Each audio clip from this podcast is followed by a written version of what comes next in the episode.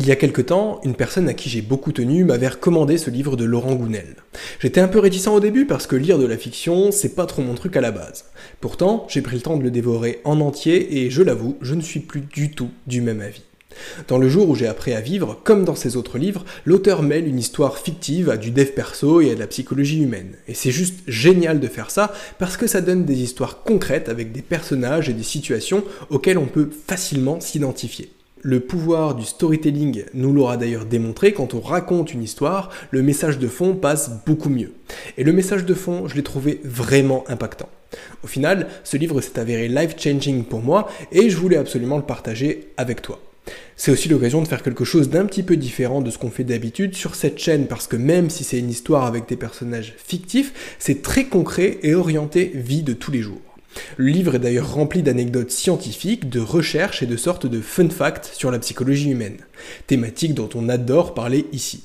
Et au-delà de ça, c'est aussi un ouvrage un peu philosophique qui permet de se poser les bonnes questions sur le sens de la vie.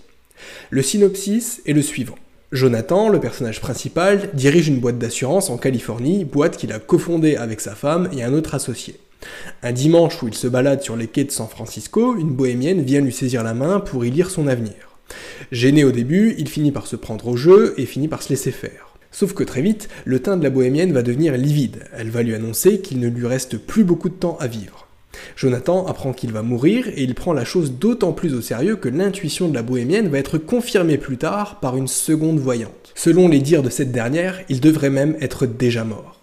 Avec cette révélation, le héros va apprendre beaucoup de choses et notamment apprendre à vivre chaque jour comme si c'était le dernier. Histoire de partir en paix, il va tenter de régler tous les problèmes auxquels il fait face actuellement en ne sachant pas combien de temps exactement il lui reste pour se faire.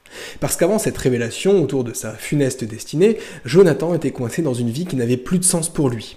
Il était en train de se séparer de sa femme, qu'il souhaitait évidemment reconquérir, et il voyait très peu sa fille puisque c'est son ex qui en avait la garde. Financièrement, c'était pas la folie non plus, et professionnellement, il se sentait toujours en concurrence avec son autre associé, qu'il estimait être meilleur vendeur que lui. En bref, c'était pas la grande vie, et tout ça, ça l'a empêché jusqu'à maintenant d'être heureux et d'avoir un mindset d'abondance. Mais depuis qu'il sait qu'il va mourir, la donne a changé. Toutes les questions d'ego n'ont plus d'importance et à ce stade, il n'a plus rien à perdre. Il profite de la chance qu'il a d'être encore en vie et va faire en sorte que tout ce qu'il va faire autour de lui à partir de maintenant puisse contribuer au bien. Alors, il va s'accommoder de plaisirs simples, essayer de passer plus de temps avec sa fille, de se détendre, et même offrir des réductions à certains bons clients de sa boîte. Après tout, il n'avait plus la pression du résultat. Avant la révélation autour de sa mort, il se projetait et même il vivait dans le futur, comme c'est le cas de la plupart d'entre nous. Dans nos vies hyper speed, on s'essouffle à courir après un avenir meilleur. On va être plus heureux, plus riche, plus beau, plus fort. On vit avec cette pression du toujours plus alors qu'en réalité, le bonheur se situe parfois à portée de main. Souvent, il réside dans des plaisirs simples et dans des choses que l'on a ou que l'on fait déjà. Mais maintenant, pour Jonathan, le futur n'existe plus. Et encore une fois, c'est quand on perd le bénéfice de quelque chose qu'on se rend compte de sa valeur réelle. D'une certaine manière, l'histoire du héros renvoie un peu aux idées du livre Le pouvoir de l'instant présent qu'on a déjà résumé sur cette chaîne. Donc le but ici, ça va être de te résumer ce bouquin pour te donner envie de le lire, mais sans te spoil l'histoire. De toute façon, c'est surtout la leçon de vie qui va nous intéresser, plus que les personnages et l'histoire en tant que telle. Le message de l'auteur, il est simple, c'est que ce sont notre psychologie, notre mindset et nos croyances qui vont conditionner toute notre vie. En gros, celui qui sait dompter son cerveau a le pouvoir de faire de grandes choses. Le livre donne l'exemple d'une expérience de 1983 à l'occasion de laquelle on a proposé à des personnes atteintes d'un cancer un nouveau traitement de chimiothérapie. À cette occasion, on leur a dit qu'une perte de cheveux et que des nausées pourraient survenir, parce que ce sont les effets secondaires classiques d'une chimio. Et en effet, 30% des patients ont perdu leurs cheveux, tandis que 56% ont rapporté des vomissements. Sauf qu'en réalité, le traitement qui avait été administré n'était qu'un simple placebo. Le vrai traitement n'avait pas encore commencé, de sorte qu'il n'avait aucune raison chimique d'avoir de tels symptômes, sauf à s'être préalablement mis en tête qu'ils allaient les subir. Le livre parle aussi d'une autre expérience qui montre l'importance d'être bien entouré et d'avoir une vie sociale active. Cette expérience, toujours entre grosses guillemets, c'est celle qu'a fait Frédéric II au XIIIe siècle. Empereur du Saint-Empire romain germanique, il s'est posé la question de savoir quelle était la langue originelle, donc la langue de Dieu. En gros, si on enlève le conditionnement social des enfants, donc on ne leur apprend pas une langue en particulier, quel langage se mettrait-il à parler naturellement? L'hébreu, le latin, la langue de leurs parents?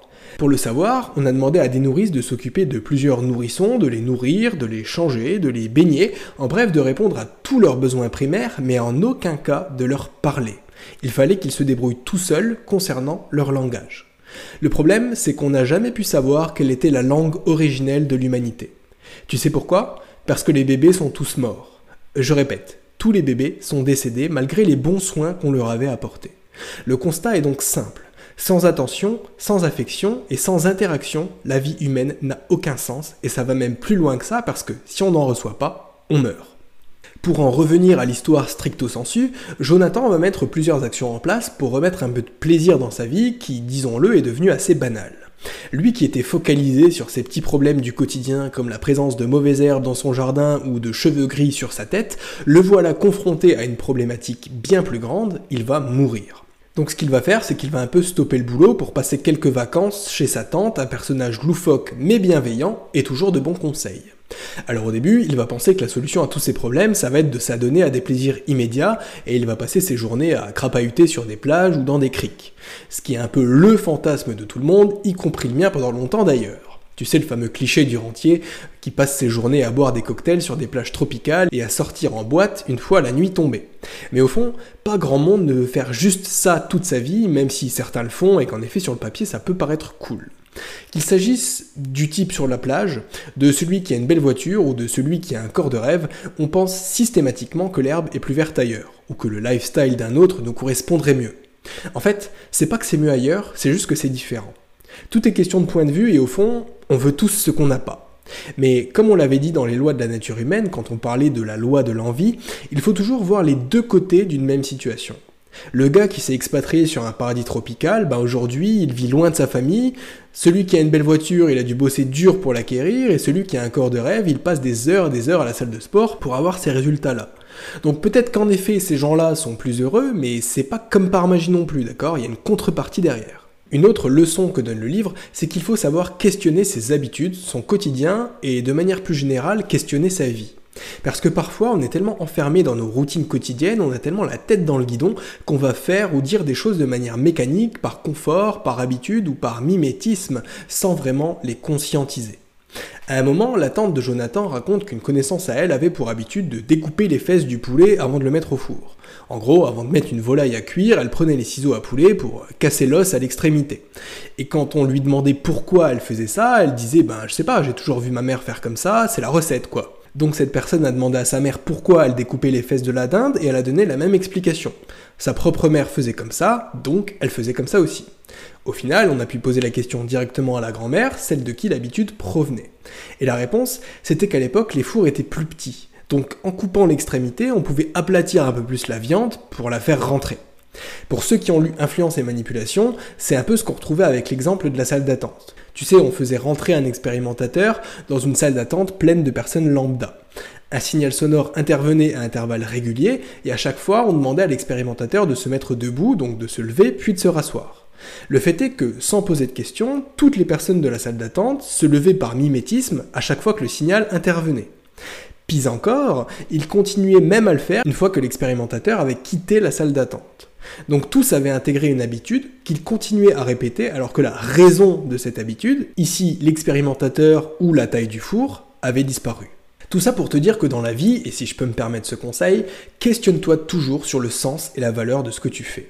C'est dans cette logique que Jonathan, après avoir appris qu'il allait mourir, a fait en sorte d'offrir des plaisirs gratuits autour de lui, sans espérer aucune contrepartie, juste pour le plaisir de faire plaisir. Par exemple, il offrait anonymement des fleurs ou des cafés à des personnes qu'il croisait, ou encore il offrait des réductions à des bons clients à lui sans espérer quoi que ce soit en échange. C'était sa manière d'exprimer sa gratitude d'être toujours en vie, et encore une fois, c'est vrai qu'on oublie parfois la chance d'avoir ce qu'on a déjà.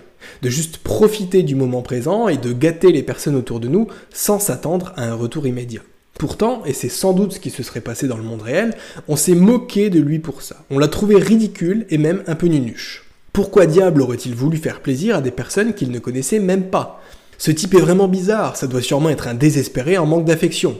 À tous les coups, il fait ça juste pour faire l'intéressant ou attirer un peu l'attention. Alors qu'au fond, est-ce que c'est pas la vie qu'on devrait tous mener? D'ailleurs, est-ce que c'est pas ça la vraie vie? Est-ce qu'on devrait pas vivre chaque jour comme si c'était le dernier, se faire plaisir, faire le bien autour de nous et gâter nos proches? Je te laisse méditer sur ce point. Pour clore cet épisode, je rappelle que si la psychologie humaine t'intéresse, tu peux commander mon livre en cliquant sur le lien directement en description. Dans tous les cas, j'espère que ce résumé t'aura plu. Si c'est le cas, tu connais la chanson, tu likes, tu partages, tu t'abonnes, et si tu es sur Spotify, un petit 5 étoiles, ça fait toujours plaisir. En attendant, je te dis à bientôt pour un nouvel épisode, c'était ebook, ciao ciao